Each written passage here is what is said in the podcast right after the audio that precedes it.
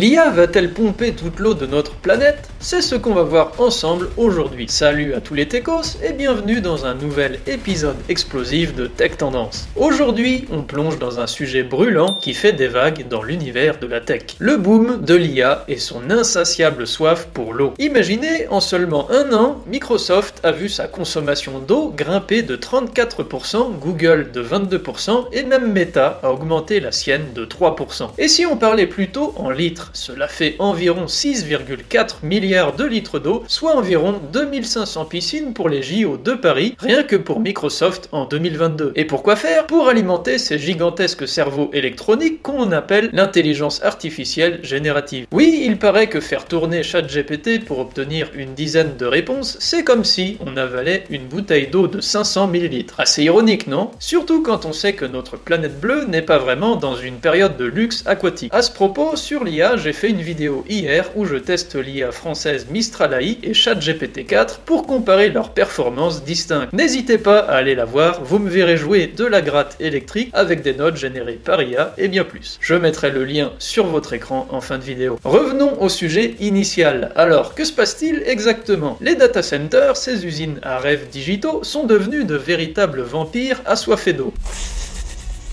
Et avec une prédiction de consommation qui pourrait atteindre 6,6 milliards de mètres cubes d'ici à 2027, on commence sérieusement à se poser des questions. C'est comme si on pompait la moitié de l'eau consommée par le Royaume-Uni chaque année juste pour faire tourner nos assistants virtuels et nos filtres Instagram. Mais attendez, ça ne s'arrête pas là. Pendant que les data centers boivent à grande gorgée, les experts tirent la sonnette d'alarme. Kate Crawford, une spécialiste de l'IA, nous met en garde. Ces grands systèmes pourraient bientôt consommer autant d'énergie que des pays entiers. Et dans un monde déjà confronté à des sécheresses et à un vieillissement des infrastructures d'eau, c'est un cocktail pour le désastre. Un autre exemple frappant qui illustre l'importance cruciale mais aussi les conséquences environnementales de la production de semi-conducteurs concerne TSMC à Taïwan. Cette entreprise consomme environ 150 000 tonnes d'eau par jour pour nettoyer le silicium, un composant essentiel dans la fabrication de semi-conducteurs performants utilisés en intelligence artificielle. Mais alors, que fait-on?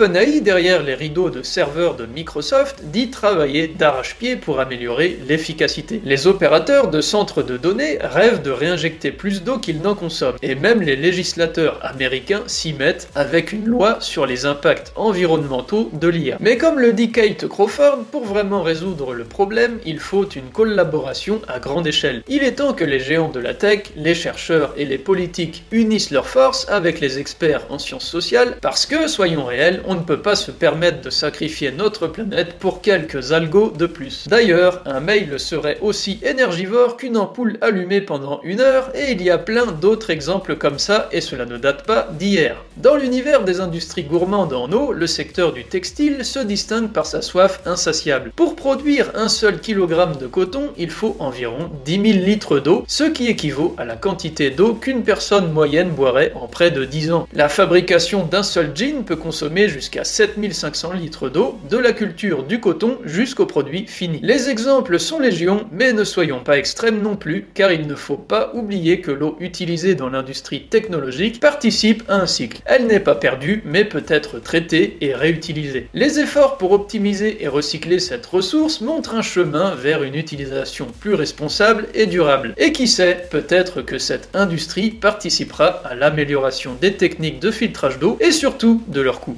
L'avenir nous le dira. Alors les techos, qu'en pensez-vous? L'IA vaut-elle tout cet appétit aquatique? Partagez votre avis en commentaire, n'oubliez pas de liker et de vous abonner pour plus de contenu croustillant sur Tech Tendance. Et si vous voulez creuser encore plus les sujets tech, faites un tour sur le blog Tech Tendance ou les autres vidéos sur ma chaîne YouTube. Restez curieux, explorez et surtout restez conscient de l'impact de notre soif de technologie. À la prochaine pour plus d'aventures dans le monde fascinant de la tech. Prenez soin de vous et bye bye les techos.